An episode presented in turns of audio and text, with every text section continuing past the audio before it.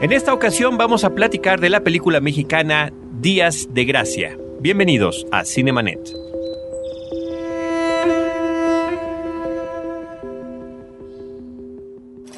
El cine se ve, pero también se escucha. Se vive, se percibe, se comparte. Cinemanet comienza. Carlos del Río y Roberto Ortiz en cabina.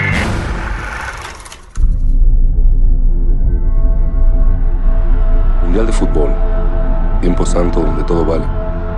El mundo entra en un vértigo paralizante mientras la suerte de unos, de todos, de alguna u otra forma depende de un balón. De una decisión depende tu destino. Un movimiento en falso, una mirada perdida. Y se acabó www.cinemanet.mx es nuestro portal principal. Este es el podcast dedicado al cine de frecuencia cero. Yo soy Carlos del Río. Les saludo y saludo Roberto Ortiz. Carlos, siempre son bienvenidos cuando tenemos no solamente al director de una película, que es una de las películas eh, más fuertes, más poderosas en eh, este 2012, sino también a su actor principal. Nos da muchísimo gusto tener aquí en nuestra cabina al director y guionista Everardo Gur. Él es el que creó esta película que, como platicábamos antes de entrar a la grabación, está en boca de todos y que no todos han visto, lo cual es un poquito contradictorio, pero bueno, esto es parte de la invitación para que todos ustedes vayan a verla si no la han visto. Eh, muchas gracias, Everardo, por acompañarnos. No, gracias a ustedes por el espacio y por el placer de estar con ustedes, con todos sus podescuchas. Muchísimas gracias. Y el otro gusto enorme también es que regresa a los micrófonos de Cinemanet de Noche Huerta después de, pues digamos, la ausencia que hubo entre el estreno de Sin Nombre, que es la última vez que platicamos con él, y ahora este estupendo protagónico que tienes en Días de Gracia. Sí, ¿qué tal? Muchas gracias por invitarnos y pues aquí estamos para platicar. Gracias, Tenoch. De verdad que eh, en particular es un placer que tú como el personaje principal estés aquí, sobre todo cuando estás acompañado de un reparto verdaderamente impresionante, solvente, capaz, de personajes complejos, de personajes difíciles en esta historia, pero que sin duda, contrario a algunas películas que son más corales, sin duda es el personaje protagónico. Pues sí, creo que es una película perfectamente balanceada en el sentido de los actores que están involucrados y el tamaño de los personajes, porque incluso, no sé, por ejemplo, en el caso de Verónica Falcón con el, personaje de la madrina, es un personaje que tiene demasiada relevancia y mucho peso y el trabajo de cada uno de los actores es maravilloso. Yo insisto en que es una película coral donde a mí me tocó hacer un par de solos. Pero si no está el coro potente detrás, no se sostiene nada y creo que mi trabajo es no es otra cosa que el resultado de todo lo que los demás actores pusieron y todo lo que me regalaron, lo que nos regalamos eh, entre nosotros y, metimos el gol, ¿sabes? O sea, a mí me tocó empujarla, pero la jugada la hicieron los otros 10 desde atrás desde la otra portería y creo que eso es días de gracia. Y yo me siento honrado de haber estado con los compañeros que, que, me tocaron y me siento muy también honrado de toda esta entrega, todo este amor que todo el mundo le puso para que la película llegara a donde, a donde llegó y que se viera como se ve y que fuera gozosa para el público. ¿no? Y que lo siga siendo todavía. Nosotros estamos haciendo esta grabación ya después del segundo fin de semana de estreno de la película comercial. Así es. Es una película, Everardo, que salió con 220 copias. Correcto. Después nos enteramos que al siguiente fin de semana, pues 70 ya habían sido retiradas. Y eso sí, mi queja como espectador es que desapareció de algunas salas. En algunas que quedó había horarios o muy temprano o muy tarde y no necesariamente en pues las zonas más céntricas de la Ciudad de México. Pues sí, esa fue yo creo que la mayor tragedia de la película fue, ¿no? De este segundo fin de semana, digamos, es no tanto las copias que se tienen que quitar porque bueno, responde a necesidades económicas que desconozco, pero que respeto, ¿no? Yo no odio a los jugadores, odio el juego, ¿no? No estoy aquí para señalar dedos, pero para decir que pues, funciona un poco mal el sistema desde mi punto de vista. Pero lo que nos dañó mucho fue justamente que dentro de las salas que sí estaba la película y que estaba jalando y que por ejemplo en Perisur el gerente que fuimos a, allá a regalar unos pósters y eso nos dijo que toda la semana estuvo al 80, al 90, al 100% la la sala y pues nos quedamos con dos horarios o muy temprano o muy tarde y si de por sí es difícil convencer a la gente que vengan a ver cine y luego cine mexicano no. Y luego pues, llega la gente y pregunta, oye, la de días de gracia, no, pues es hasta las 10 de la noche, pues ya no te quedas esperando. 10, 10, ¿no? 25, 10, 45. Y si te esperas a ver tristemente anuncios políticos antes de que empiece la película, es, Espantosos. es terribles y Sí, sí, abominables. sí, no, no, Termina uno empezando a ver la película después de las 11 de la noche. Por ¿no? supuesto. Exacto. No, y además que le hayan pegado ese comercial del verde me parece pues trágico, ¿no? Es, es, es impresionante, es imperdonable. Imperdonable además te voy a decir por dos razones. Bueno, también una, este, fui a ver el, el Lorax con mi hija y llevo siete años cuidando la información que le manejo y platicándole que es una película de monstruos y lo cual es cierto para que de no en un segundo antes de ver una película infantil en una matiné pues te presenten ese drama mal actuado y además que irrelevante para un público de niños irrelevante para mi película también porque de pronto hablando un poquito de la misma temática pues desde otra perspectiva totalmente distinta con- además con la que ¿no? estoy en contra. Yo no estoy para nada a favor de la pena de muerte y menos con un poder judicial tan corrupto como el que hay en México. Entonces pues no sé tengo mu- muchos puntos de interrogación con respecto a eso no Everardo, este proyecto te llevó muchos años, parece ser que entre 5 o 7 años. Es un proyecto, me parece, ambicioso desde el punto de vista narrativo, desde el punto de vista del planteamiento visual. Quisiera que nos hablaras de esto porque es realmente una historia que tiene su complejidad en cuanto al seguimiento, porque no es una historia lineal, son Claro. tres historias que van en paralelo, Claro. que son varios tiempos en esta década del nuevo milenio. De tal manera que eh, nos gustaría que nos platicaras de esto. Pues mira, como todo en la película hay razones. Luego que estén aciertos o no, pues no lo sé. Lo que sé es que agarramos el librito de cómo hacer cine el día uno y lo quemamos. ¿no? y a partir de ahí empezamos a construir nuestra película. Pero bueno, primero que nada, eh, el jugar con el tiempo responde a muchas necesidades. La primera que yo sentía era que cuando empecé con este proyecto hace siete años, yo lo que necesitaba era respuestas, ¿no? De las cosas que más me daban miedo en, en- en México, como era una situación de que tuviera que ver con una violencia extrema o con el secuestro. Me torné a la sociedad donde no había, no había respuestas, había o la nota roja, ¿no? Lo que sabemos exportar muy bien, estas postales del terror, o una sociedad que le daba la espalda. Entonces dije, el planteamiento es, vamos a hacer una película que sea como una especie de rompecabezas, que sea un tanto confusa, que le dé la oportunidad, que es un juego lúdico con el espectador para que cada uno, estoy seguro que cada uno de los espectadores vea una película un poquito distinta.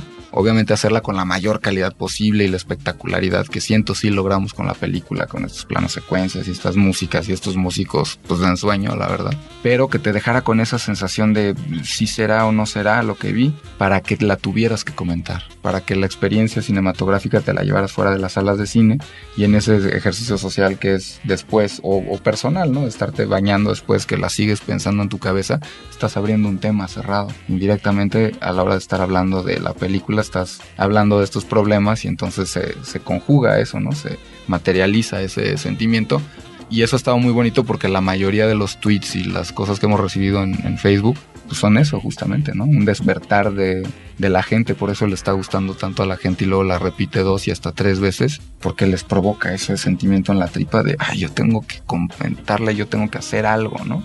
Y por otro lado, ya a nivel narrativa cinematográfica, me interesaba transmitir esta sensación que yo tengo de estar perdido, ¿no? O sea, no, no quiero que suene como a excusa barata de, de, bueno, por eso le hice así, pero sí, yo quería transmitir una sensación de, yo me siento muy perdido frente a toda esta criminalidad y toda esta corrupción que vivimos. ¿De humanidad desahuciada en este país? Pues sí, de que, y además de que las cosas son, por ejemplo, ¿no? En el caso Martí, ¿cuántos este, diferentes bandas de secuestradores no nos presentaron? ¿Y a quién le vamos a creer, no? Entonces yo me siento muy perdido y esa es la sensación que también le quería transmitir al, al espectador, ¿no? De quedarse un poco como abrumado por la toda esta información y decir, bueno, pero, pero entonces, ¿qué? ¿Es- ¿Vamos mejorando o no? Porque nos dicen que las estadísticas van mejorando, pero la realidad es que no es cierto. Y este ya es un problema que, que antes nadie quería hablar de él porque era algo que le sucedía a los ricos hasta por allá, ¿no? Pero ahora ya todos tenemos un caso cercano. Y desafortunadamente en la investigación que hice me topé con un caso, por ejemplo, de, de un secuestro que, que la moneda de cambio era una canasta básica quiere volver a ver a su esposa, mándeme dos litros de leche, un kilo de huevos. Entonces creo que pues sí, ya nos toca a muchos niveles. Hay una fuga muy grande de nuestra juventud hacia el crimen organizado porque a lo mejor ellos están logrando hacer, darle las respuestas que nosotros como sociedad no estamos logrando, ¿no? Ese acercamiento. Y la película, pues es eso, es tender el oído antes de tender la pistola. O ojalá ese sea el mensaje que se permee, ¿no? Por ahí una inquietud que nos rebasa en todos los niveles, en todos los niveles socioeconómicos, en todos los niveles personales. En una de tantas entrevistas que, que, han dado, me parece afortunado que se hayan abierto tantos canales de comunicación con el público, en radio, en televisión, en prensa escrita los medios me parece que han respondido muy bien. La crítica en general ha sido favorable hacia la película. Pero bueno, me parece que en, la de Cine Primer platicabas tú que tenía que ver un poco también con tu paternidad, esos siete años hacia atrás que estás platicando, en el que entra un, pues solamente al ser padre, lo, lo capta uno, un nivel distinto de conciencia, ¿no? Y de necesidad de encontrar respuestas y si no están las respuestas, pues generarte las preguntas para que contribuyas con tu granito de arena a una posible o posible mejoría, ¿no? Pero creo que no basta con señalar a las autoridades que evidentemente les queda el saco grande y que evidentemente no pueden con el paquete, sino si, no acompañamos eso de una acción personal todos y cada uno de nosotros. Entonces este es mi intento por mejorar las situaciones y por eso era muy importante hacer una película espectacular, pero que no fuera ni moralista, ni moralina, ni aleccionadora, ni soberbia, ¿no? Sino que fuera un juego lúdico que quien me tenga que destrozar me destroce porque se perdió en los tiempos y le parece eso pretencioso, no me importa, porque el, porque el chiste es que esté allá afuera el mensaje y que, y que la gente lo vea. Y si ya la gente le afecta, pues quiere decir que ya vamos de gane, ¿no? Si bien es cierto que tú no enfatizas eh, la cuestión, esta es una realidad también como trasfondo político, que sí lo hemos visto en directores como Estrada, eh, desde lo que es la ley de Herodes, que es la corrupción priista a mitad del siglo pasado, y luego con otra película a continuación que tenía que ver con eh, un sexenio fallido de Vicente Fox y más adelante identificado también visualmente el presidente actual en la película de Infierno.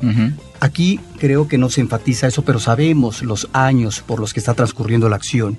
Me parece que uno como espectador palpa a final de cuentas que eh, lo que la película nos está eh, presentando es el horror de estos últimos años con respecto a esta delincuencia desatada y a un manejo errático en, la procuración de justicia. Pues en eso estamos de acuerdo, ¿no? O sea, bien, si bien no quería ser una película leccionadora, sí tengo muchas quejas y muchas cosas que decir con respecto a lo que está sucediendo en el país, porque yo no me abono a este planteamiento en el cual nosotros aquí, en esta cabina, y luego los radioescuchas, ¿no? Somos los buenos y por allá del otro lado de la barranca están unos que son los malos. Y son bien malos, ¿eh? como diría Pedro Infante. y hay que ir a atacarlos y hay que ir a matarlos como cucarachas porque, híjole, qué malos. Bueno, a mí me tocó estar en Guadalajara, bueno, a nosotros nos tocó presentando la película y un 2-3 narcobloqueo y quemaron 26 coches al mismo tiempo. Y yo me pregunto cuánta gente tiene que haber detrás de un acto de esos que sucede en un lapso de media hora. ¿Cuál es la red de organización? ¿Cuánta gente? Lo queremos ser nosotros los cineastas, no lo logramos, ¿eh? Ponernos de acuerdo para, ¿no? Para poner una cámara a filmar al mismo tiempo en 26 puntos distintos de una ciudad, no lo logramos, ¿no? O sea, requería una preparación y una muy grande, ¿no? Y esto fue espontáneo. Entonces, pues evidentemente hay una fuga y hay una, o sea, yo no me explico que los malos nazcan como champiñones en la oscuridad y entonces por qué hay tantos malos en México si somos un país históricamente receptivo, abierto, que hemos, ¿no? Que por donde viajabas y por donde viajas la gente te abre las puertas de su corazón y que somos receptores de todas las dictaduras de Latinoamérica y, históricamente tenemos buenas relaciones con Cuba y con Estados Unidos al mismo tiempo, etcétera, ¿no? Y, y en medio de todo esto, pues de pronto ya nacieron unos malos que a exterminar porque por arte divina, pues no, yo creo que hay carencias, hay necesidades, no se le está escuchando a la gente y entonces pues está fugando desgraciadamente en vez de capitalizarla con el deporte o capitalizarla con la educación, ¿no? Con las herramientas que sí les podríamos echar mano, pues la está capitalizando el crimen organizado, ¿no? Entonces todos estos chavos están fugando a eso y es una tragedia muy grande. Y es que yo también creo que no, no puede haber un, un trasfondo político de señalamiento, por decirlo de alguna manera, porque al final la situación en la que nos hallamos no solamente es responsabilidad de las autoridades, nosotros permitimos llegar ahí. Por otro lado, los funcionarios públicos, cuando llegan a posiciones de poder, evidentemente tienen una muy mala relación con el poder, pero estos funcionarios públicos nacieron en una colonia, en una familia, en el país. Eso quiere decir que como sociedad estamos formando gente que tiende hacia la corrupción. Eh, no quiere decir que nacemos corruptos, no. Simplemente quiere decir que todos en conjunto estamos generando las condiciones que llevan a quienes detentan el poder hacerlo de forma corrupta y de forma abusiva y de quienes sufrimos al poder fugarnos hacia el crimen organizado, por ejemplo, que ofrece los satisfactores que un trabajo digamos, por llamarlo de alguna manera decente, no ofrece. Si tienes un salario mínimo de 60 pesos y tienes una familia de cuatro, pues ya no te alcanzó. De alguna forma hay que completar el gasto y todo mundo tiene derecho, creo yo, todos tienen derecho a comprarse los satisfactores que quieran. Todo mundo tiene derecho a educarse, todo mundo tiene derecho a la movilidad social y parece que últimamente la movilidad social solamente se da a través del crimen organizado. Si un chavo, eh, es increíble que ahorita a los 30 años, mi generación de los 30 años, más de la mitad de mi generación sigue viviendo con sus padres a pesar de ya tener familias. ¿Por qué? Pues porque no hay oportunidad para que compremos una casa, no hay oportunidad para comprar un coche. Entonces es complejo. Y si decimos solamente es este sexenio o es el sexenio anterior, sería, sí es cierto, pero sería quedarnos cortos en la explicación. Sí es eso, pero también nosotros, o sea, y, es una tendencia, de, o sea, puedo decir que desde la Madrid para acá, por ejemplo, esta tendencia neoliberal y todo, pero eso lo hemos permitido todos. Todos nos hemos sumado a esa fiebre que nada más nos está ahogando. Entonces era también, creo, importante no hacer una película que dijera es por culpa de estos y por culpa de estos y por culpa de estos. No, esto es lo que está sucediendo y la responsabilidad, no la culpa, la responsabilidad es de todos. Y dos, dos cosas ahí también importantes. Una que es una coincidencia que salga en este año electoral la película, porque la filmamos en el 2009 y nunca la calculamos de esa manera. Creo que es una buena coincidencia porque invita a la gente a ¿no? A pensar dos veces en su voto, lo cual pues es un, un extra, es un plus de la, de la película. Y la otra es que pues estuvimos filmando en las zonas más calientes de la Ciudad de México y del Estado de México. Y tuvimos un saldo blanco, cero, no se robaron ni una cartera. Y cuando nos metíamos a las comunidades, que en teoría son conflictivas y violentas, lo que nos pedían a cambio nunca era un dinero por esta protección que nos daban o por permitirnos usar sus calles, ¿no? Nos pedían siempre un bien comunitario, o sea, siempre, no no hubo una sola comunidad que nos dijo, a mí denme una lana, sino dijeron, aquí pónganme un alumbrado, aquí pónganme una barda, aquí pónganme, ¿no? En una ocasión inclusive nos pidieron patrocinar la operación de córnea de una niña, ¿no? Mm. Entonces te das cuenta que todos tenemos a alguien por quien queremos y todos queremos una mejor relación social, del más corrupto y del más delincuente a, la persona más este, bondadosa y correcta en sus funciones sociales. Todos queremos una mejoría y todos tenemos por quién querer y por quién luchar y de eso se trata la película, de una lucha interna, ¿no? De, de las decisiones internas, no se trata de la violencia externa, sino de cómo estar frente a una situación internamente te empuja hacia un lado o hacia el otro. Tenemos en la mesa de Cinemanet un libro que nos eh, compartió eh, poder ver un poquito Everardo, que es un libro de preparar, bueno, que muestra la preparación de la película, no nada más en lo que tiene que ver con el guion, la concepción de las tomas, fotografías del making o de la propia película, sino también de la investigación propia, porque no es una cosa de la que se puede hablar a la ligera el asunto de los secuestros, de la inseguridad, de la corrupción, de esta movilidad social que nos estaba mencionando noche que ahorita tú decías es difícil ahorita, ¿no? La movilidad social hacia arriba está con esas vertientes, eh, pero hacia abajo es más fácil. Ah, ahorita es más fácil que nosotros perdamos en, cualquier instante lo que tenemos, ya sea por la delincuencia o no, sino por la simple condición en la que estamos. La corrupción no nace, se hace, no sé si se acuerdan, hace muchísimo había un, un spot publicitario gubernamental, que sigue siendo muy cierto, ¿no?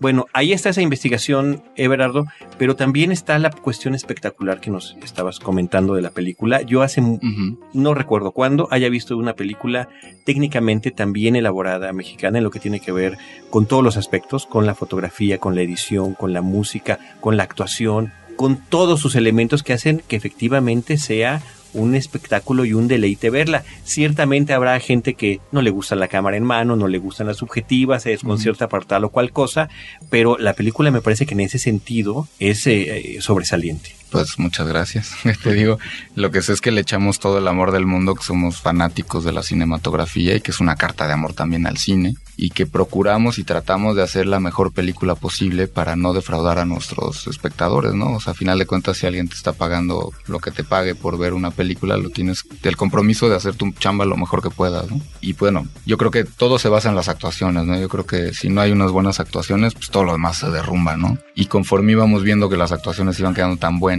y conforme íbamos viendo que los retos que nos habíamos planteado, como los planos secuencias, etcétera, se iban logrando. Espectaculares. Porque además no nunca tomábamos protecciones de nada, o sea, era de así queremos la escena, pues nos la jugamos y si no salió, y pues ni modo, ¿no? Pero había que hacerlo de esa manera con esa entrega. O podían volver a voltear el coche, ¿no?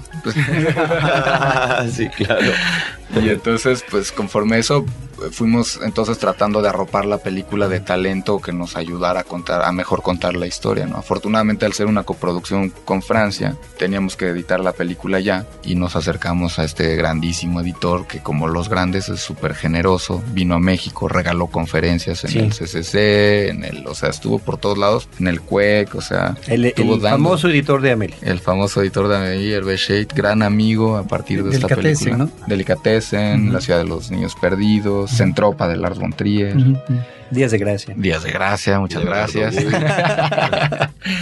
y así, ¿no? Y él nos empezó a juntar con sus amigos, entonces el diseñador sonoro también es Vincent Nardi, que es otro de los grandes de Johnny, que también ha hecho Bertolucci y Nikita Mikhalkov, y o sea... El sonido es espectacular. Espectacular. Espectacular. Ahora, eso habla de que tienes muy buenas relaciones o manejas muy bien tus relaciones diplomáticas. Para haber llegado a estas personalidades en donde finalmente no había, según se registra por parte de la prensa en tus entrevistas, eh, una propuesta de dinero pues no, eh, que, pagar, porque pues, son gente que obviamente cobra muy caro al estar en estas producciones que se han mencionado y que sin embargo se logró una comunicación adecuada, no solamente para la parte de la edición, sino también para la parte de la música y lograste un eco favorable. Eso no es tan sencillo. Pues fíjate que fue sencillo en el sentido de que, de que se iban contagiando de la fiebre de la película, que les gustaba la forma y les gustaba el fondo, y luego había una empatía, había un amor por la cinematografía, entonces había comunicación y todos los grandes que ya no tienen nada que probarle al mundo pues, están muy abiertos y muy adeptos a trabajar algunos meses o algunas semanas en un proyecto que consideran marca algo dentro de la cinematografía mundial, ¿no? Entonces, pues fuimos muy afortunados en, yo creo, en acercarnos a las gentes correctas que tuvieran esa apertura y ese amor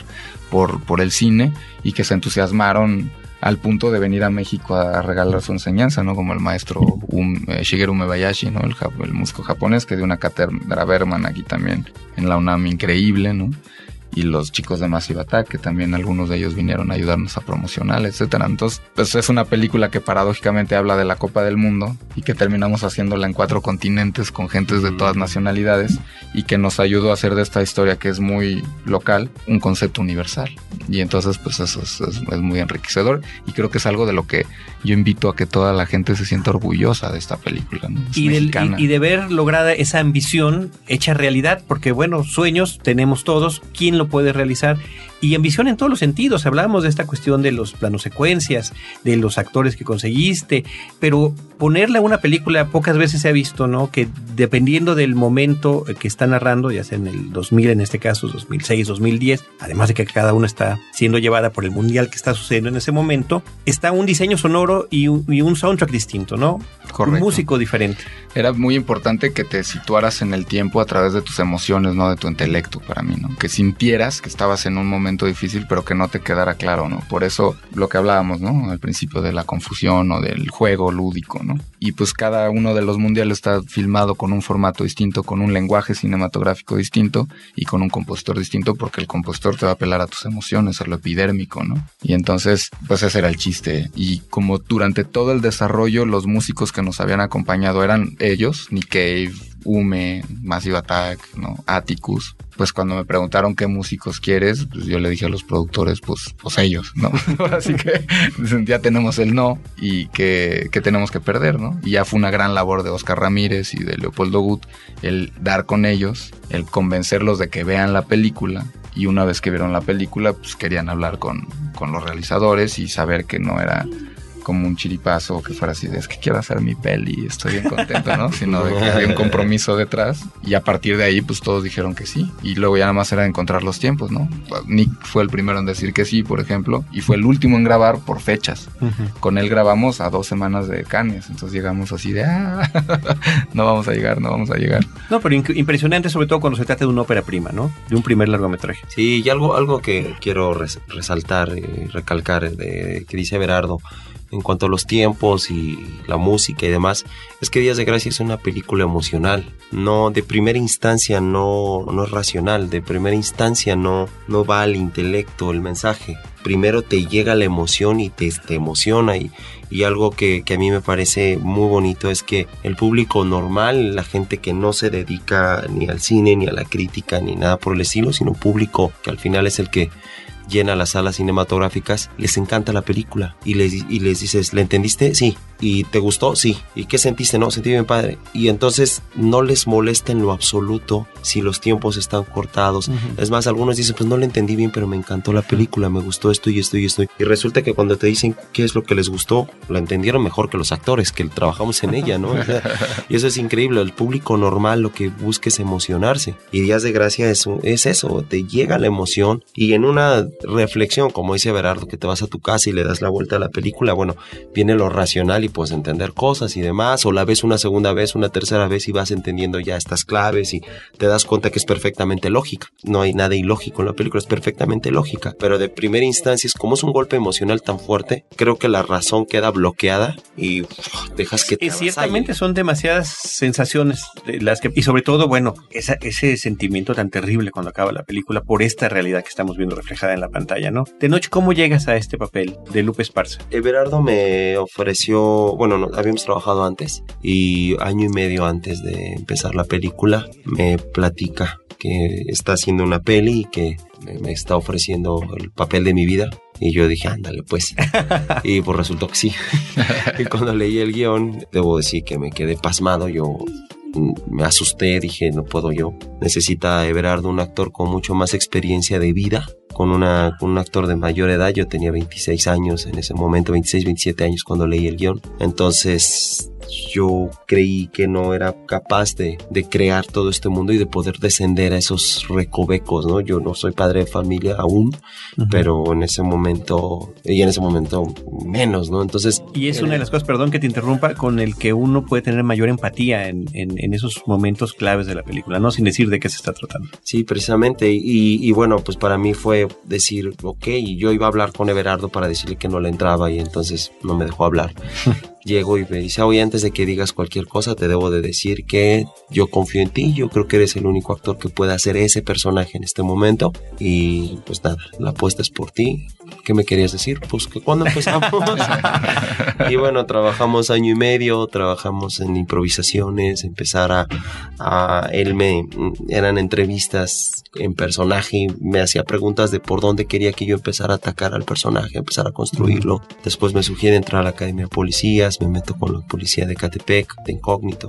Ajá. ¿Cuánto tiempo estuviste? 12 semanas en el curso regular y ah, luego wow. 5 semanas de fuerzas especiales, en total 17 semanas. Y pues eso obviamente me hizo entender el universo del personaje, construirlo y empezar a trabajar en consecuencia, ¿no? Creo que todo este proceso fue muy amoroso, muy, muy exigente y muy desgastante, pero no es este desgaste que te agota, sino este desgaste que al final del día te hace dormir a gusto. Cuando te cansas y vas uh -huh. y duermes con mucha tranquilidad porque el cuerpo quedó agotado. El sueño de los justos. Exactamente, creo que eso fue días de gracia para todos y pues yo estoy eh, en el proyecto desde hace cuatro años y medio, ¿no? Hasta uh -huh. la fecha, Berardo, pues los siete años que lo desarrolló y para mí es un es constante, es constante en mi vida, ¿no? Y entonces para mí ha sido bien bonito, fue bien bonito subirme al, al barco de días de gracia y dejarme llevar en la ola, ¿no?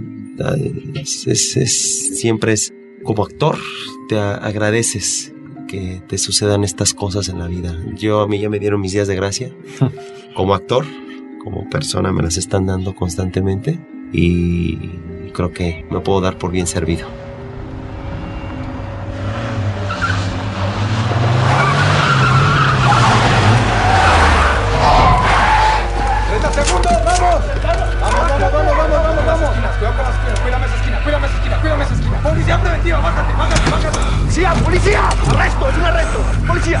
20 segundos. 5, 28, cuidado con las esquinas, tiene seguro, tiene seguro. ¡Es abajo, es abajo!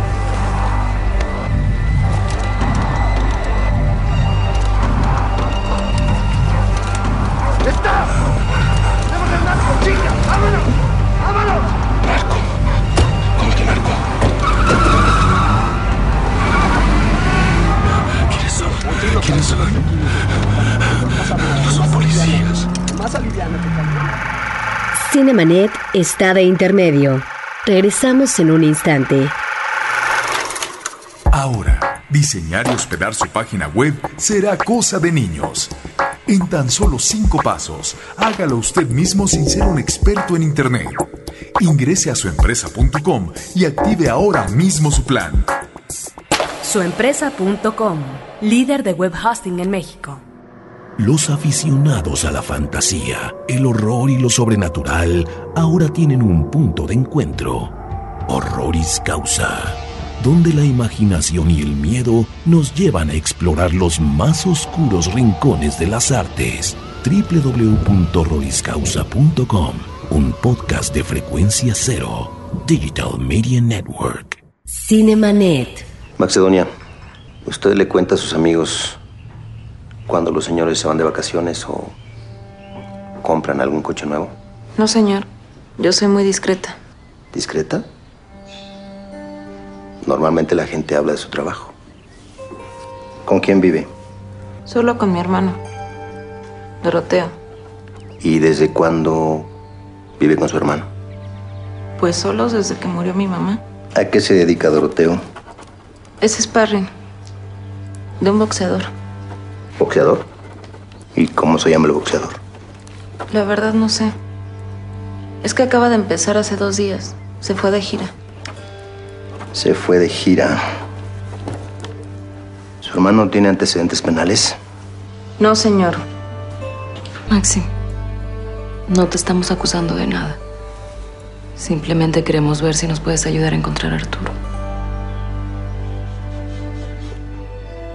Ahora, es un personaje complejo, tu personaje es un policía, y sobre esto me parece que hay varios elementos eh, que se podrían platicar con respecto a esta especie de sino o de personalidad eh, violenta que encarna.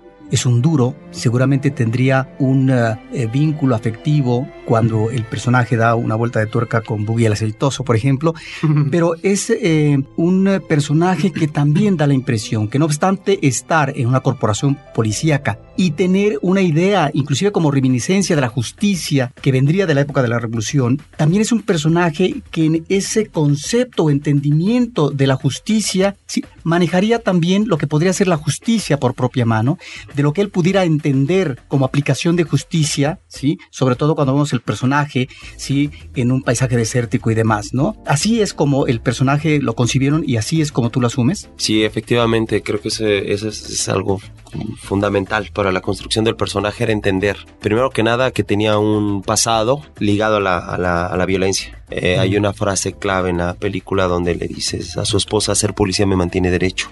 Entonces quiere decir que tiene un pasado violento, es decir, es una persona que se mueve con los parámetros de la violencia. Y lo que yo descubrí en la Academia de Policías es que 8 de cada 10 policías quieren hacer las cosas bien. Pero, ¿qué es hacer las cosas bien? Eso ya es relativo. O sea, tal vez para ellos hacer las cosas bien es que si dos están peleando en la calle bajo y los madran a los dos. Y no, hacerlo bien es evitar que se sigan peleando y eventualmente detener a alguno o lo que sea, pues. Entonces hay que entender qué es hacer bien las cosas, porque en nuestro contexto clase media, clase media alta, que hemos tenido la oportunidad de estudiar y demás, tenemos un código de ética, un código moral eh, bastante delimitado y podemos entender qué cosas sí se hacen y qué cosas no. En otros contextos, en otros niveles sociales, los códigos son distintos, absolutamente distintos. Y si mi niño está dando lata en otro contexto, pues le meto tres apes y se calla. Y si no se calla, le meto otros tres, ¿no? y tal vez en nuestro contexto sería muy brutal. Entonces hay que entender que de dónde viene este personaje es eh, eh, en, función de dónde viene este personaje es cómo está reaccionando. Y él dice, la justicia es que si él va y violenta a una familia, yo tengo el derecho de ir a violentarlo a él y tal vez hasta a su familia, porque eso es justo. Una violen es, es una justicia un poco, un poco más eh, del, apegada a la ley del talión, ¿no? Uh -huh. Ojo por ojo, diente por diente, uh -huh. si tú me la haces, me la pagas. Y por ejemplo, para alejar a dos niños de la posible delincuencia, que al final uno de ellos cae, pero para alejarlos de la delincuencia, ¿qué es? ¿Qué hago? ¿O qué hace el personaje? Los agandalla, los amenaza, los, los intimida incluso la gente cree que los puede matar o puede O peor hacer cosas que el padre Maciel le encantaría hacer. y al final nos damos cuenta que no, que él está rebasando límites para poder dar una lección a unos niños y salvarles la vida eventualmente. Entonces, es la lección difícil hasta para el espectador. ¿eh? Sí, por supuesto, pero por eso era importante plantear en esa primera introducción del personaje que, que evidentemente las cosas no funcionan del todo coherentemente en su cabeza, ¿no? Para luego ver su desarrollo y hasta dónde lo va llevando Y todo está basado en, en investigación policíaca real, ¿no? En, en archivos psicológicos, en entrevistas con, con personajes de, de esta índole y de, y de cómo pues ya tienen ¿no? como sus patologías muy arraigadas desde el principio y estas experiencias violentas pues no hacen más que detonarlas. ¿no?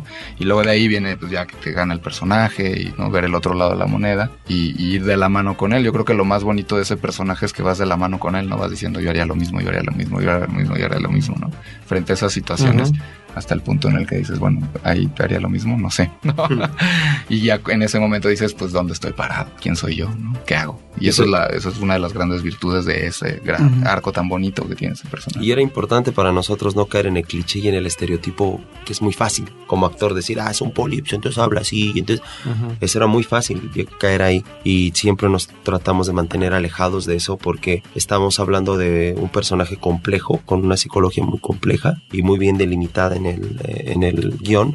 Entonces no teníamos que traicionarlo porque si queremos hablar honestamente de las cosas sin señalar, primero tenemos que dejar de decir, ah, el poli es así porque típicamente o, o es clásico. No, nada. Vamos a quitar esos calificativos y vamos a decir, es un ser humano. Un ser humano que pertenece a otro universo distinto al mío, pero es un ser humano y hay que des- eh, descubrir esa complejidad y hay que armarla, hay que construirla y hay que hacer una per- un personaje que nos proyecte humanidad y no nada más el estereotipo del gordito. Y la película creo que inclusive reivindica al policía, ¿no? Bueno, en el discurso profundo de la, de la película y luego en, al prestarnos ustedes todos estos micrófonos, pues de eso es de lo que hemos hablado, ¿no? De que como sociedad estamos a dos fuegos y es uno demasiado. Creo que hay que reganar nuestras policías, revalorizar cuánto se les paga, cómo se les educa, empezar a ganarles un respeto y que ese respeto tenga que ser mutuo, pero que si no estamos perdidos, ¿no? Y, y nos dimos cuenta en la Academia de Policía de que hay materia prima para que se hagan las cosas bien y yo en la investigación también me di cuenta por muchos de entrevistas con muchos policías de que pues ahí está, ahí está el hambre y lo que decía al principio, todos queremos una mejor sociedad, todos, todos y cada uno de nosotros, invaluablemente si nos preguntan dijimos, decimos, pues yo sí quiero algo mejor que lo que, que lo que tengo, ¿no? Everardo, quisiera preguntarte con respecto a lo que ya planteaba Carlos del Río, con respecto a tu apuesta visual. Me parece que es una apuesta ambiciosa. Yo como espectador creo que tuve dificultad para conciliar con ella. Creo que me concilio más a partir de la primera mitad de la película. Y en la primera mitad lo que yo me preguntaba es si no eran excesivos ciertos manejos, cierto manierismo visual, como pueden ser estos fueras de foco que después eh, entran en definición de foco, ¿no? Eh, o un personaje que queda también no perfectamente definido, que está en el secuestro, etcétera. Si esto era tan necesario, o la misma escena, que me parece que es una escena espectacular, la de la persecución de carro a carro de unos policías a unos eh, malhechores, ¿no? Es una cámara en movimiento continuo que no sé si es exasperante. Como espectador, a mí me saturó eh, esta primera parte de la película. Me parece que después no es que se suavice, pero después cobra otra vertiente, en tanto que a lo mejor esto es lo que permite aterrizar o descansar ya de una manera como más serena visualmente en los personajes y en sus conflictos. Entonces, bueno, te estoy hablando de una contradicción No. que se me presentó como espectador. No, que, no, pues gracias. Sea, yo agradezco mucho que hayas puesto justo esas interrogantes para, para, pues yo creo que toda crítica se vale, pero es mucho más enriquecedora cuando, cuando la haces así frontalmente y tienes un chance de, un chance de réplica, ¿no? Y de saber cómo decir las cosas y por qué. Todo en la película, para bien o para mal, está pensado. El libro lo atestiguará, ¿no? Es una película que cambia de género y por eso me da muchísimo gusto que lo plantees así. Entras a un thriller policíaco y terminas en un drama psicológico. Era a propósito haber un cambio de género para entrarle a desde mi apuesta personal a la banda, entrarle justamente a platicarle, hablarle de tú a tú, a justamente todos estos chavos que están coqueteando entre ser delincuentes y, no entre, entre robarse un autoestéreo, una cartera y ya convertirse en, en delincuentes de profesión. Les tenía, yo sentía que tenía yo que hablar en un lenguaje que se entienda y que permee esas esas generaciones, ¿no? Y luego más adelante, pues la carnita de la historia es centrada en los personajes, ¿no? Los planos secuencias, estas cámaras en mano, bueno, pues para mí, además de que visualmente y estilísticamente a mí sí me gustan, evidentemente si te toca la primera, la segunda o hasta la tercera fila del cine, pues sales mareado. me ha pasado a mí inclusive, ¿no? Lo reconozco abiertamente, y, pero es un estilo que a mí, a mí me funciona por la cinética que necesitaba esa narrativa visual y ese discurso de vengan, vengan a ver esto, los invito a ver este plano secuencia espectacular, los invito a ver esto, los invito a ver esto otro, ¿no? La narrativa justamente de la que hablamos con el punto de vista del secuestrado, pues para mí era después de cientos de horas de entrevistas, a, bueno, decenas para no exagerar, a, víctimas del secuestro, eh, pues me, te hablaban mucho de eso, ¿no? Cómo vas a permear y cómo vas a transmitir lo que se siente estar en su piel, donde pues el cine es sobre todo imagen y sonido, pero, pero te sientas enfrente de una pantalla, ¿no? Entonces, ¿cómo vas a permear y cómo vas a platicar esa psicología? Entonces, para eso necesitábamos justamente esa pérdida de visión inclusive narrativamente empezamos con el 8 milímetros, que es un formato que a nuestras generaciones, todas las de nosotros, ya los más chavos seguramente no, pero nos remite a nuestra infancia. Y todo mundo que había sido secuestrado hablaba mucho de eso, de que cuando te agarran, se te vienen, se te disparan tus primeros recuerdos con tus padres, la nostalgia empieza a llegar muy duro. Y estas imágenes en 8 milímetros apelan a eso, en lo emocional, y apelan también en lo visual, a no ver, a no entender, a no saber dónde estás, a tener un caos absoluto de saturaciones, que vayas trataba de transmitir, de honrar lo más posible lo que todas estas personas me platicaban, que se sentía estar secuestrado, ¿no? Que es, tratas de cachar una información por acá, por allá, una textura que roza tu brazo, un gotero que está por allá este, goteando, para tratar de construir. Y conforme él va hablando la empatía con estos personajes, en concreto con, con, uno de los personajes, la cámara se va calmando y pasamos del 8 al 16, al 35, y se va transformando en algo totalmente académico. ¿no? En un criss-cross académico normal, conforme él va ganando visión y conocimiento de dónde está parado y quiénes son sus captores, la cámara va de la mano con él. Y eso, pues eso se llama narrativa visual, ¿no? O lenguaje cinematográfico, que para unos puede ser desesperante y, ¿no? y demasiado, pues sí, y para mí es las herramientas justas para hablar de esa psicología, ¿no? No es una cosa gratuita de, pues miren cómo muevo la cámara, desde mi punto de vista, es, son las herramientas cinematográficas que yo conozco y que las aplico en función de una narrativa, ¿no? Eso es mi intención. Igual con la historia, con la tercera, ¿no? Con la de Dolores y Aileen, ¿no? Que es un drama psicológico para adentro y entonces lentes largos, telefotos, inclusive la, la dinámica de trabajar era distinta, ¿no? Porque filmábamos siempre a dos cámaras y filmábamos siempre desde 30 metros. Entonces los actores en realidad nunca sabían. Me gusta filmar masters de las escenas para dejarlos, ¿no? Para los que no saben lo que es un máster de una escena es, ¿no? Correrla de principio a fin todos los diálogos, no, no ir cortando. No irlo cortando porque así les doy chance a los actores de tener su arco en la escena completo y como eran escenas cortas de una página, página y media, pues te lo permite, ¿no? Pero entonces no sabían con quién íbamos y entonces se daban al 100%, ¿no? Y esos lentes telefotos te dan esta, esta presión hacia adentro, ¿no? Pues te sientes comprimido en el espacio. Y en la historia de Tenoch necesitábamos este formato súper apaisajado que te remite un poco al western, que es un western urbano también esto de alguna manera, y íbamos a ver la Ciudad de México, y entonces ese formato te permite disfrutar la Ciudad de México. Y hay algo que me gusta mucho que dice Dolores Heredia, que es que la película a final de cuentas habla de violencias, habla de situaciones extremas, pero siempre a partir del punto de vista de la belleza, o sea, todo es bello, ¿no? Los fueras de foco son bellos, la música es bella, las emociones son bellas. Los reflejos. Los reflejos, las pieles, las texturas. Claro. Y eso es, esa, contraponer esas dos cosas te crean una emoción muy fuerte. Ahora, ya que hablas de Dolores Heredia, platícanos de los personajes femeninos. Me parece que, si bien es cierto que la película nos habla de la masculinidad y del comportamiento en ciertos contextos, en este caso de hombres, ¿sí? Hay dos personajes, sobre todo femeninos, que me llaman la atención. Dejaría de lado, porque no es un personaje ni mucho menos eh, tratado a profundidad, que es el personaje adolescente, pero las dos mujeres, eh, el personaje de Dolores Heredia y el personaje de la sirvienta, no recuerdo cómo se llama la actriz, sí, son personajes que uno como espectador da la sensación que están excluidas de esa información vital que deberían de tener en la vida cotidiana en función de sus relaciones con los hombres. Y que tanto uno como otro personaje, sí, están excluidas y o sorpresa desagradable al enfrentarse a realidades brutales de personas muy cercanas a ellas que tienen que ver con la cuestión filial o que tienen que ver con la relación de pareja sentimental.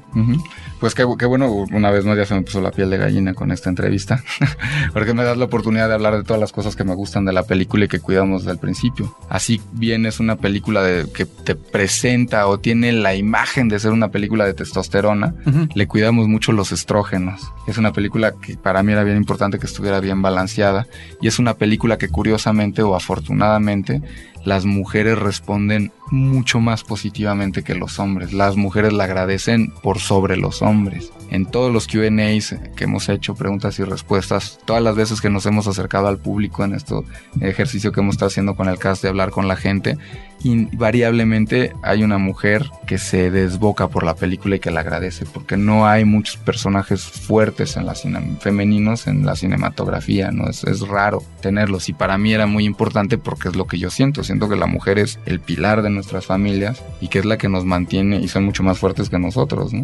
Mucho de la película está basada en un caso de una persona que conozco que secuestraron durante 30 días y que es, por un lado él se logró autoliberar a base de estar justamente hablando con sus captores, logró salir por su propio pie y llegar a su casa y tocar el timbre. Obviamente es mucho más complejo que como lo estoy platicando ahorita, pero es una realidad. Y por otro lado, yo vi a su esposa en un evento mientras su marido estaba secuestrado sin que supiéramos que su marido estaba secuestrado, porque esa información no nos las podía dar y estaba fuerte, entera, ¿no? Fue a la postre que supe que estaba secuestrado en esos momentos. Y yo me quedé impactado de la fuerza y de la belleza de esta mujer, diciendo, yo estaría en una esquina llorando, ¿no? O sea, 48 horas al día, 24 con un ojo y 24 con el otro, ¿no? Sin parar. Y como una mujer se pone la, familia al hombro y sale adelante. Entonces, sí era muy importante justamente que esa historia, que es la femenina, la fuerza de la feminidad, que estuviera filmada de esa manera, con esos lentes largos, con esos reflejos, con eso de primero encontrar un personaje femenino en un solo plano, en un solo cuadro. Conforme está el secuestro, se fragmenta y empiezas a ver entre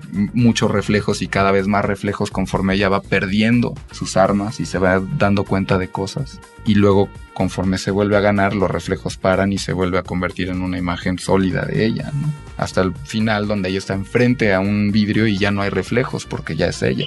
Entonces, como te digo, todo tiene un porqué en la película, todo está pensado. Luego ya que sea o no sea o que haya salido o no, pues ya depende de la interpretación que uno le da. Yo creo que a mí me gusta eso, se permea, se transmite el sentimiento y era bien importante estos personajes femeninos fuertes y bellos. Y el otro es el de la madrina, por supuesto. La madrina, claro, porque en esa historia también era muy importante tener ese personaje que, como decía Tenoch, ¿no? Con esas poquitas escenas, qué importante es y qué fuerza cobra dentro de la película, ¿no? Y es un personaje que si ese hubiera estado mal, se derrumba toda la película. Toda la película. o Sonia Coward también, Sonia, por ejemplo. La esposa de Lupe. Bueno, en ese sentido, sí, este, reflexionando de esta manera, ¿no? Con esta charla, sí encuentra uno es gracioso porque justo yo en, en la investigación, cuando estuve dentro de la policía, por ejemplo, me di cuenta que la mayoría de los chavos que están ahí son muy sensibles, mucho más sensibles de los que yo vi en la academia de policías, más hombres sensibles que en una clase de actuación.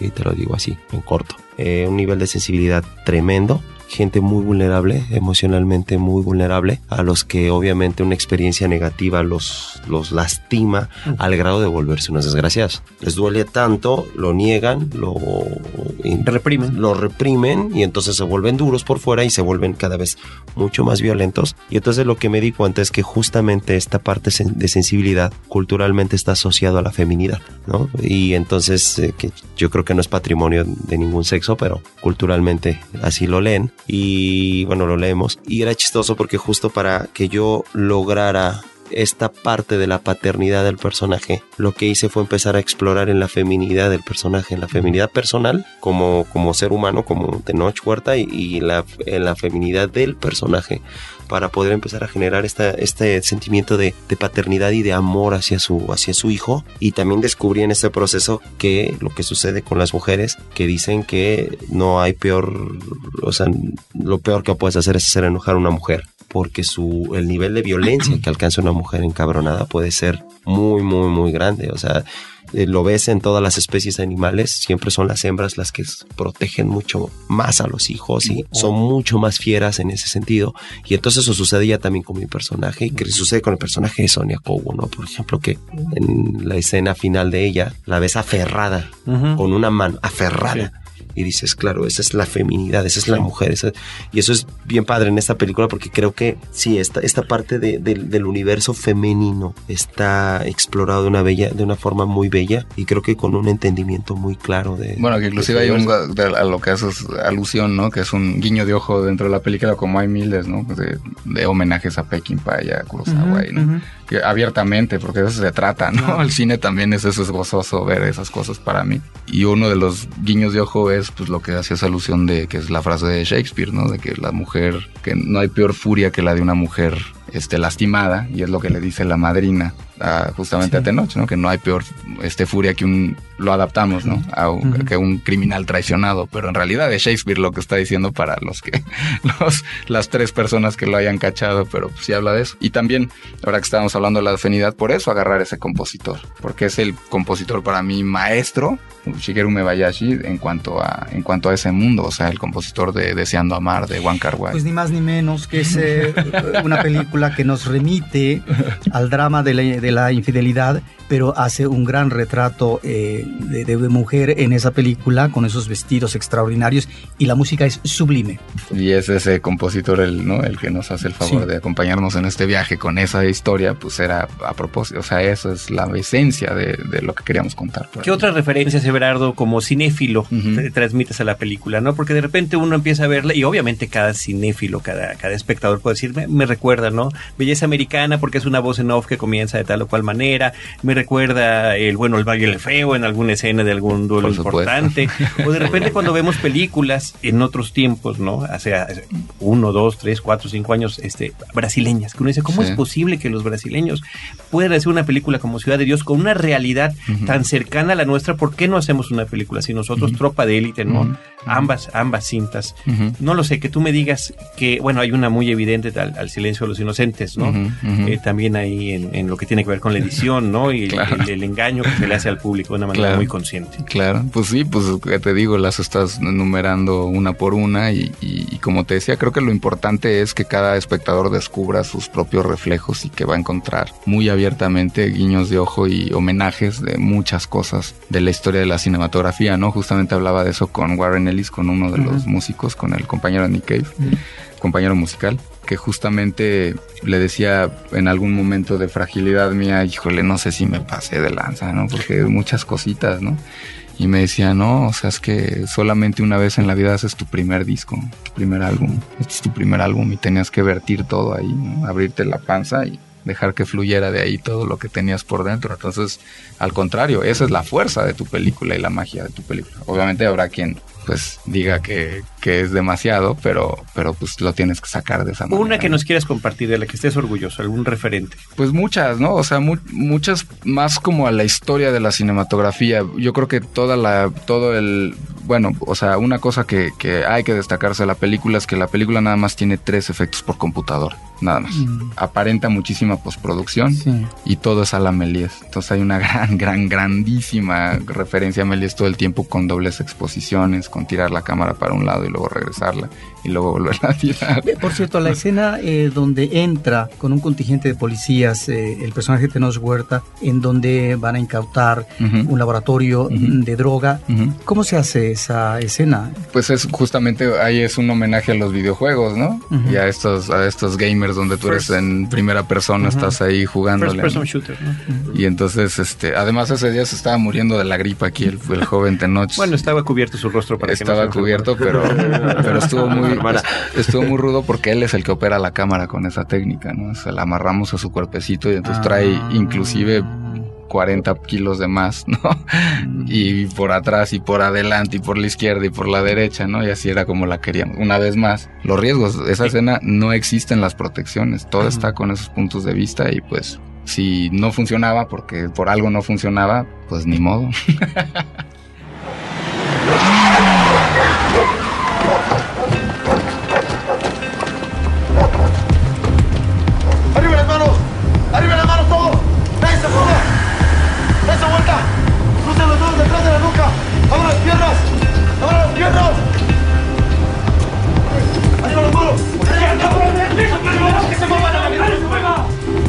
Muy bonito. Muy bonito. Pero aquí se cierra la tiendita.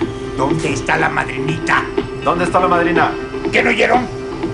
¿Qué chingados no hablan español? Este lugar está protegido. Nosotros sí pagamos nuestros impuestos.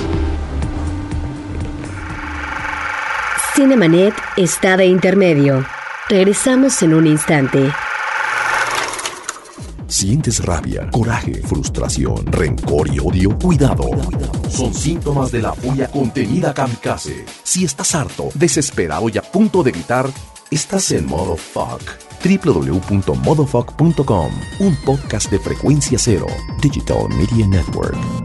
Relaciones laborales, recursos humanos, consejos para el trabajo, manejo de personal, todo esto y más en Solo Personal Autorizado, una comunidad para compartir experiencias del vasto y complejo mundo laboral. www.solopersonalautorizado.mx, un podcast de frecuencia cero, Digital Media Network.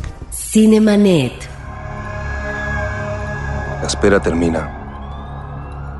30 días donde lo arriesgas todo. Donde rompes con el tiempo. Te enfrentas contra el enemigo más grande. Contra tu propio equipo, tu gente. De una decisión depende tu destino. Un movimiento en falso, una mirada perdida y se acabó. Esperas. Analizas tus opciones. Juegas con el tiempo. Pones al otro nervioso. Y luego, en el momento preciso,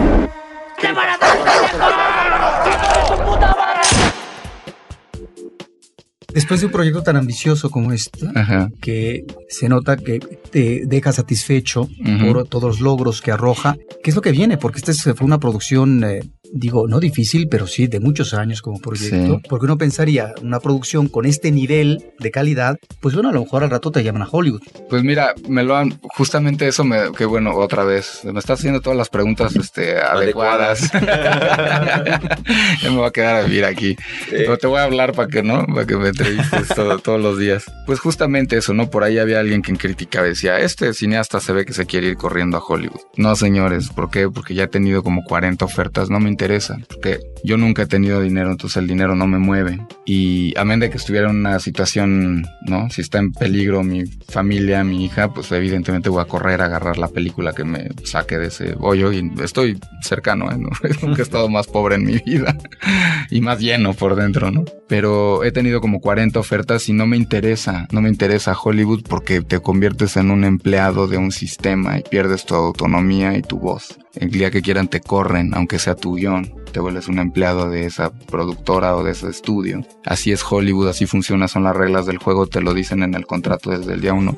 Y a mí no me interesa jugar con esos juegos. Si es independiente donde puedo yo mantener mi corte final de la película, bienvenido. Pero mientras sea Hollywood este que me lo imponga, pues no me interesa para nada. Yo creo creo en este híbrido entre cine comercial y cine de autor. La película aparenta muy grande presupuesto, pero no es así. ¿Cuántos millones? A los alrededor de los cuarenta y tantos millones de pesos, lo cual, como bien sabes, la pone en una clase media, no ni muy muy ni tan tan. Y bueno, o sea, evidentemente entre más recursos, pues más podremos experimentar cosas y sobre todo tener un proceso rico, enriquecedor de, de preparación. Otra de las anécdotas de la película es que Luc Besson quería hacer esta película, ¿no? Él me, me llamó, él fue el que nos hizo la primera como oferta de coproducción y justamente no aceptamos la película, la coproducción con él, porque me quería amarrar a una siguiente película, pactado X cantidad de dinero por delante y donde yo perdía la autonomía del corte de mi película. Y le dijimos, no, gracias señor Besón, es usted muy amable con todo y la gran exposición que usted nos puede dar.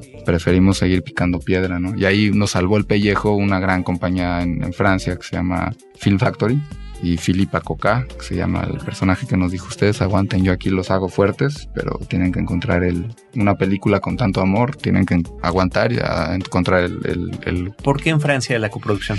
Porque son los que se acercaron, ¿no? Te digo, Luc Besson se acercó. O sea, a partir del primer contacto con Luc Besson. Sí, a partir de ahí se empezó a dar, entonces ya nos empezamos a ir hacia, hacia Europa y a partir de ahí, este, se empezó a dar el vínculo y el conocimiento de otras gentes y de y Hervé Schneid y etcétera, ¿no? Entonces era como algo orgánico. Ahora, ya que hablas de Francia, eh, parece ser, eh, si no me equivoco, en el Festival de Cannes, que tiene una recepción extraordinaria con varios minutos de aplauso. Platícanos Sí. de eso.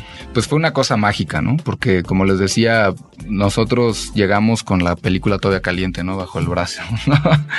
de hecho fue una proyección en digital, no habíamos terminado los procesos fotoquímicos, ¿no? De la película. Y nos invitan a Cannes y pues todos estos, Hervé, Vincent, el postproductor Philippe Acoca, todos ellos pues, son viejos conocidos de Cannes entonces entre que nos torturaban y nos decían, pues es que cuando estemos en Cannes y Cannes aquí, Cannes allá, yo les decía, bueno, yo sé que ustedes van cada año si quieren, pero pues esto es mi ópera prima y primero vamos a que nos seleccionen, ¿no? A ver si es cierto. Y cuando ya nos dieron la noticia de poder asistir al, al festival y bueno, ya que estamos en la hora de las verdades, también aprovecho para acotar porque por ahí también escuchaba algún necio que decía, quieren vendernos canes como si hubieran competido, pero no es así. Efectivamente no íbamos por la palma de oro, estábamos compitiendo por la cámara de oro que es la mejor ópera prima. Entonces sí, sí es una competencia, sí, sí fue la selección oficial, son nada más 22 películas las que entran en esa selección, forma parte del catálogo. Cuando presentan el festival, presentan un minuto de las 22 películas, de las cuales 20 están compitiendo por la Palma de Oro y dos no,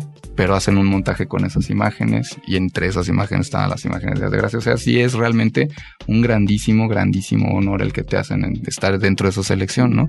Inclusive las películas que iban en una cierta mirada no entran en, en esa selección, ¿no? O sea, con todo el respeto que le tengo a, la, a, a Miss Bala, que es una película que también estuvo ahí, no, no forma parte de la, ¿no? Es una cosa distinta, vaya, para que lo entienda la gente, no es que sea ni mejor ni peor, son mundos distintos, ¿no? Y que me habían dicho desde un principio, si te meten en la selección oficial, olvídate de la cámara de oro, porque ya el honor es que estés ahí.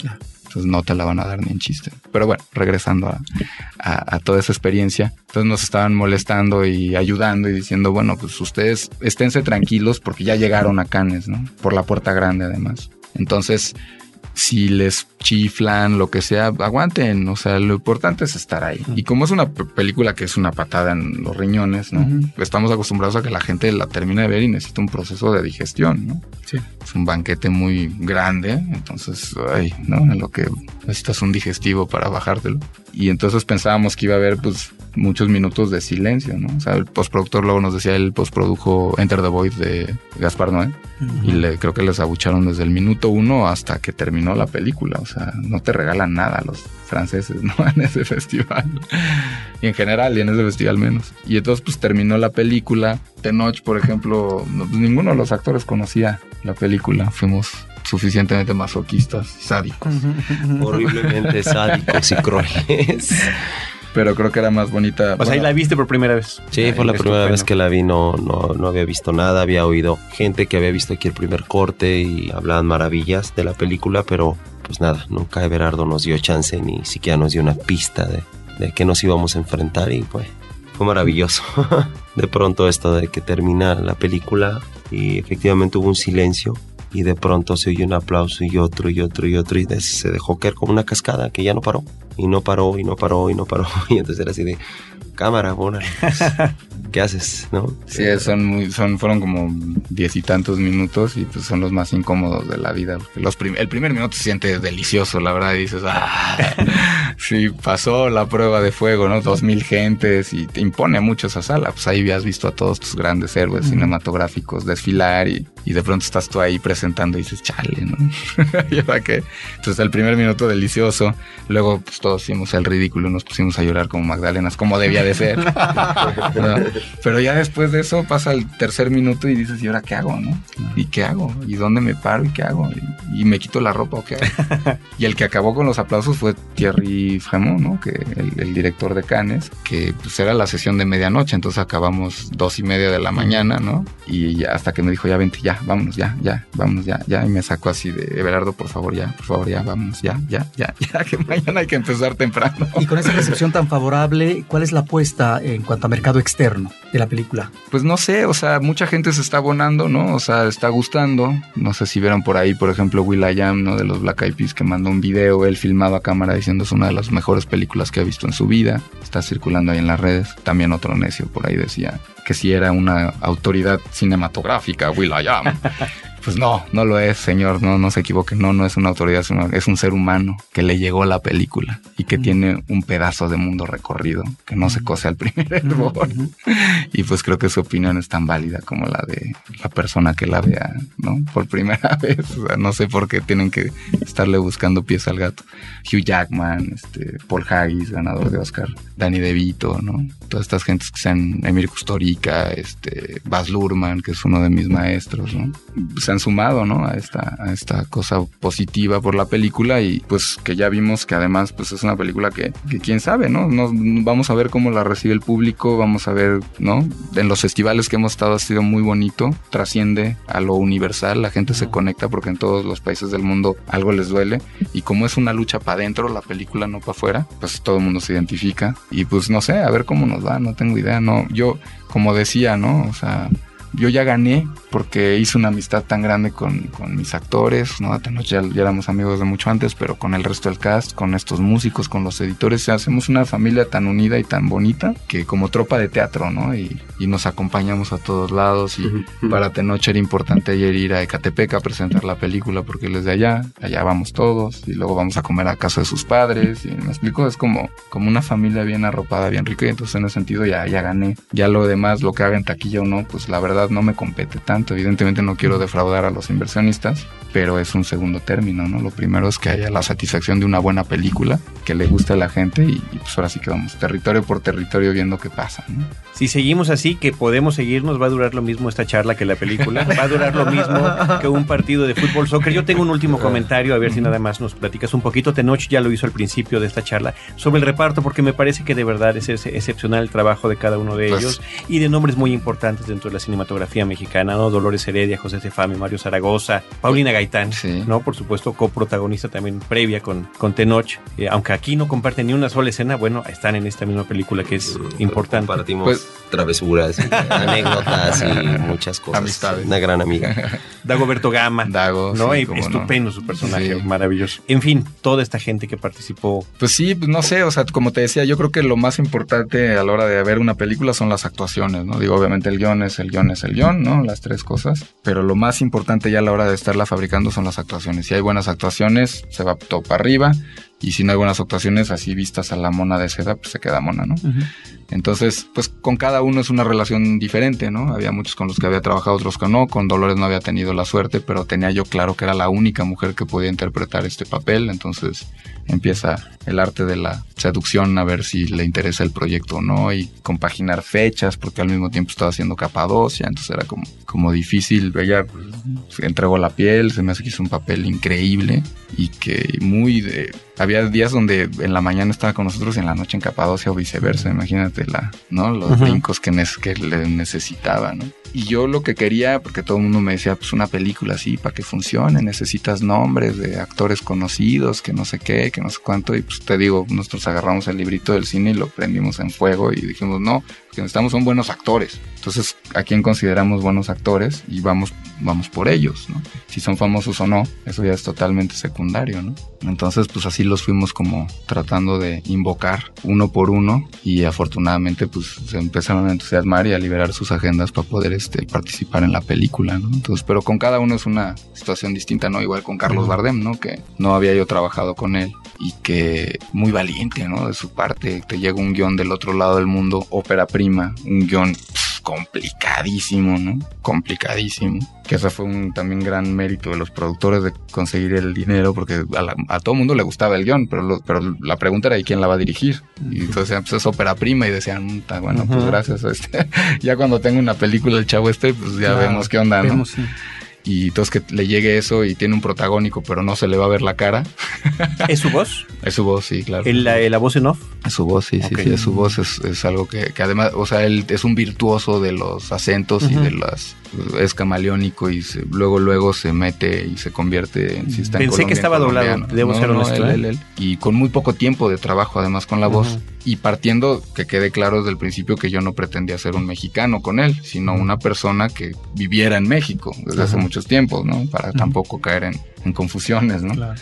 Y, y así. O sea, hay muchas, hay, muchas actrices grandes de Hollywood con nombres pesados que se interesaron, que de alguna manera encontraron el guion y quisieron participar en la película y que les fuimos diciendo que no por pues, porque no nos interesaba eso, lo que nos interesaba era contar una buena historia con las mejores herramientas posibles, ¿no? Actorales. Entonces, y que talento mexicano mucho más rico y más creíble, ¿no? O sea, como le dije a Tenoch desde el principio, o sea, la película, pues en realidad la escribí con él en mente y, y luego le mentí y le dije que, que sí, pero que no, pero que no sé qué.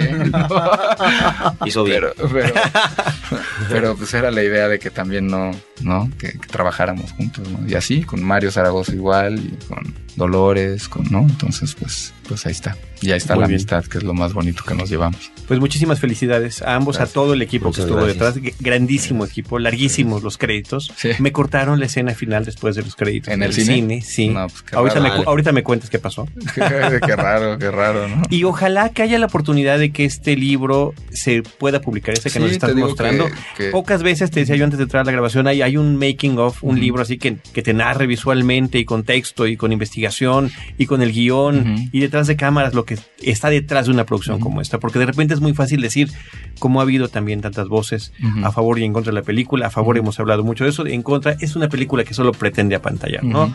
Y para poder apantallar, ¿qué es lo que lleva de trabajo y de investigación y de por tan solo las semanas, las 17 semanas que se echó Tenoch, ¿no? Para tener esa experiencia como cuerpo policíaco y demás, ¿no? O sea que eh, va mucho más allá de eso. No, y que nos queremos acercar al público, por eso sacamos los making of de la música, Ujú. de, o sea, ya van como en la cinco página, como- si quieres decirlo, por favor, ¿no? Sí, www.diasdegracia.com, en Facebook es, es Díaz de Gracia Oficial y el Twitter es este, arroba Díaz-de Gracia. Y en cualquiera de las tres plataformas pueden encontrar todos estos making of de cómo estos músicos no aventaron un hueso, sino los ves trabajando realmente haciendo música para la película, los de Massive Attack también. O sea, lo que queremos es acercarnos a la gente y darle a la gente todo este conocimiento y todo, todas estas satisfacciones de hacer la película, Y que nos sintamos todos orgullosos de, de poderlo hacer. Y del libro, pues sí, este, estamos en pláticas con Trilce, este, con Deborah Holtz, que le gustó mucho el proyecto y que queremos hacer un, un libro además todavía más completo de lo que está aquí, porque hay chance de volver, de entrevistar ahora, por ejemplo, a los músicos, a Nikkei, Ah, y preguntarle por qué le entraste, ya al maestro Shigeru y a Atticus. Entonces, Quiere decir que con a esto sí vas a encontrar al editor. Ojalá. Oye, un último comentario, este chisme de la copia pirata que está circulando con el logo, el sello de la Academia Mexicana de Cine. Pues qué ¿no? bueno que me das que, que mereció una carta del director de la Academia, de. Carlos Carrera, pues disculpándose, ¿no? De que- pero cómo- no se sabe cómo se filtró esa copia que está eh, pirata. Pues mira, Tal vez nunca se sabrá. Exacto. No, yo creo que sí, espero que sí, tengo confianza en que sí. Qué bueno que me das también la oportunidad de hablar de eso porque estamos por comunicar a nuestra vuelta una carta donde, donde pues mi pretensión nunca es atacar a la academia, yo estoy a favor de la academia, creo que es una academia que está luchando muy duro, con muy pocas herramientas, que están sin agua, que están sin luz, que están sin internet. Bueno, avisaba trabajando- Carlos Carrera en la última entrega que a lo mejor se acababa, ¿no? Porque no había ya recursos para mantenerla. Sí, exactamente. Entonces, con esas herramientas es muy difícil este operar, ¿no? Y tanto Carlos como Everardo González, como Jorge Sánchez, ¿no? Miembros activos de la academia que est- están tratando de salvarla, de empujarla. Creo que además están llevando una lucha muy importante que nos concierne a todos, que es llevar a las cámaras y tratar de legislar de otra manera, porque ahí es lo que decíamos al principio, no yo no odio no odio a los jugadores, odio el juego. Entiendo por qué las cadenas de exhibición, pedirles que, que dejen de ganar dinero es un poquito demasiado pedirles, ¿no? Pero sí debería haber mecanismos desde arriba que pongan las reglas del juego diciendo, pues películas mexicanas ni modo, es una apuesta de boca a boca y tienen que aguantar más tiempo. Y películas extranjeras ni modo, pues hay que ponerles un tope porque, porque no es normal que el señor Cameron se vuelva a hinchar ¿no? las bolsas de esa manera, con esa O lo que estafa. viene, ¿no? los Vengadores. Los Vengadores. El libre mercado no funciona en la cultura ni en el arte, señores. Y que, y que ojalá, bueno, pues no, obviamente no me compete hablar de eso, pero ojalá y más miembros de la academia fueran más este proactivos. Pero en ese sentido va tu respuesta hacia la academia, lo que nos Sí, querías comentando. Sí, sí, en- sí, sí, todo esto, ¿no? De que yo la apoyo, de que Ajá. estoy con ellos en la lucha, de que no satanizo a individuos dentro de la academia, que evidentemente tienen que encontrar dónde estuvo la falla, es importante para México, para la academia, ¿no? Ojalá sí se logre esclarecer y la persona que haya infringido en el delito pues que pague por lo que hizo porque sí nos afectó. Luego hay los que dicen no? afecta y son dos mercados distintos. No, ayer que estuvimos en Coacalco, lo vimos. En, en un espacio de una hora que estuvimos ahí, se acercaron por lo menos 100 personas, un aproximado de 100 personas, a decirnos, pues está bien padre su peli, yo la vi ayer en mi casa. en serio. Y eran gente que estaban comprando boletos para ver otra cosa. Alguna otra película, claro. Eso quiere decir que sí son público de cine que no fueron a comprar un boleto para Días de Gracia porque la vieron en, en su casa o tal vez no lo iban a hacer en el cine, no lo sabemos. El a lo mejor dicen, que no lo sabemos. A lo mejor ¿Para qué? de por sí una mexicana es un albur, pues mejor en la casita. No, pero ciertamente es una película que ha, parece ser que irradiado en el mercado pirata, ¿no? Sí, pues está... La más vendida. hoy fui, hoy visité, perdón que te interrumpa, visité un tres puestos piratas en, el cruce de Chilpancingo y Insurgentes con unos cuates que tienen un programa en internet que están haciendo como una investigación y como de como de chacota y demás, pero me decían, quiero ver qué sucede, o sea, queremos ver qué sucede. Y que tú, el protagonista, encares al pirata y le digas, ah, yo soy el que sale en esa película y demás, que era bastante interesante y chistoso. Pero en fin, la cosa es que cuando llego a hablar con la gente de la piratería, me dicen, es que es la más vendida. Y me dijo una señora, pues mira, desde que salió en el cine, no desde que salió Pirata, que salió antes, desde que salió en el cine hasta ahorita, yo he vendido alrededor de 500 copias de la película. Ouch, ouch, ouch. Así me lo dijo la señora, me lo dijo en el momento. Así, he vendido, como, trapera. he vendido como 500 copias y le digo, ¿en serio? Me dice, sí, sí, eso son las que he vendido. Y oye, qué padre que vienes, este. No, Fírmame mi copia. la autografía, cuéntanos cuando tengas más pelis para promocionarlas. Pero vamos, el punto es esto, de que es una, es en una esquina donde, donde, que es la, esquina de la Roma, de la Escandón, de la Condesa, si hablamos de perfiles y de target, estamos hablando que es un perfil de clase media, media alta, que la mayoría de la gente que compra ahí es gente que vive en la zona o que labora en la zona y que esa gente tiene la capacidad económica de, entrar al cine. Entonces estamos hablando de que en esos tres puestos se nos fueron 500 posibles entradas, ¿no? Bueno, lo que es cierto es que, no, no, no, es que es cierto, no lo puedo afirmar, pero muy seguramente, ya que mencionan a la academia, esta película estará en varios rubros en las nominaciones. Pues quién sabe, a lo mejor este, se enojan con nosotros por decirles dos o tres verdades, o a lo mejor entienden que es con un afán de ayudar. Y de veras, yo, yo me quito el sombrero con la lucha que están haciendo. Creo que todavía hay una lucha más por hacer para combatir a la piratería y es regresar también al cine popular, encontrar algún mecanismo, porque yo también entiendo que pues con estos salarios mínimos llevar a tu familia de cuatro personas de a 40 o 60 varos por cabeza, pues es inaccesible. ¿De dónde? Entonces por ahí habría que, no, yo no tengo las soluciones, pero tener interrogantes y buscarle, ¿no? Cómo, cómo hacerlo para que haya una corrida alterna más, ¿no? No sé. No, además eh, eh, hay, hay estudios, los propios anuarios estadísticos del IMCINE ya están incluyendo la cuestión de las películas piratas y cómo está dentro de lo que se pueda más o menos medir, ¿no? Pero ya están consignadas allí esos aspectos, ¿no? Digo, el, caso previo pues es también el del infierno, ¿no? Sí. Otra película en la que participa Tenoch. Sí. Sin nombre le pasó lo mismo. Sin nombre. Muy, pirateado. y que en el caso del infierno, según el anuario de IMCINE, fue una película muy vista a través de la piratería. Pues bueno, por lo pronto invitarlos a que la vean en el cine porque no es la misma experiencia. Está hecha con estas bestias del sonido, con estas músicas tan increíbles, con estas imágenes tan poderosas, nunca la van a disfrutar igual en una tele, aunque tengan una tele grandota y, y muchas bocinas en su casa, no va a ser la misma experiencia, se los aseguro. Es una película que la puedes ver una vez y luego gozar una segunda vez y hasta una tercera vez, me atrevo a decir creo que hay gente que lo está haciendo y que lo dice, ya la vi por tercera vez y ya la encontré que tal y cual. Entonces denle la oportunidad, vayan a ver al cine, ayúdenos a que no, a que, a que los Avengers no nos terminen de sacar de las salas y, pues ya después. Además, pues hemos estado junto a la, o sea, conviviendo con la banda, ¿no? O sea, acercándonos a la banda, filmamos, en esas locaciones, regresamos a las locaciones a, regalar boletos, pósters, camisetas, que es un ejercicio que creo que nadie lo había hecho también.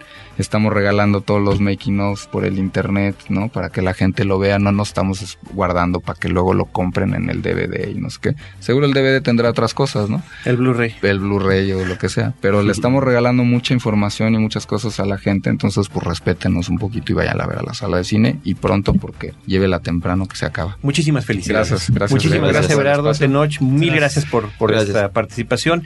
Y bueno, recordarle a nuestros amigos cinéfilos los eh, medios de contacto para Cinemanet en redes sociales, facebook.com diagonal cinemanet, arroba cinemanet en Twitter, eh, cinemanet1 en YouTube y que estén al pendiente de este podcast aquí en www.cinemanet.mx. Gracias a todos por su atención. Sin ustedes no somos nada y los esperamos en el próximo episodio con cine, cine y más cine.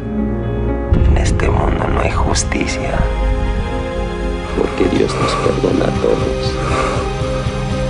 Perdona todos nuestros pecados.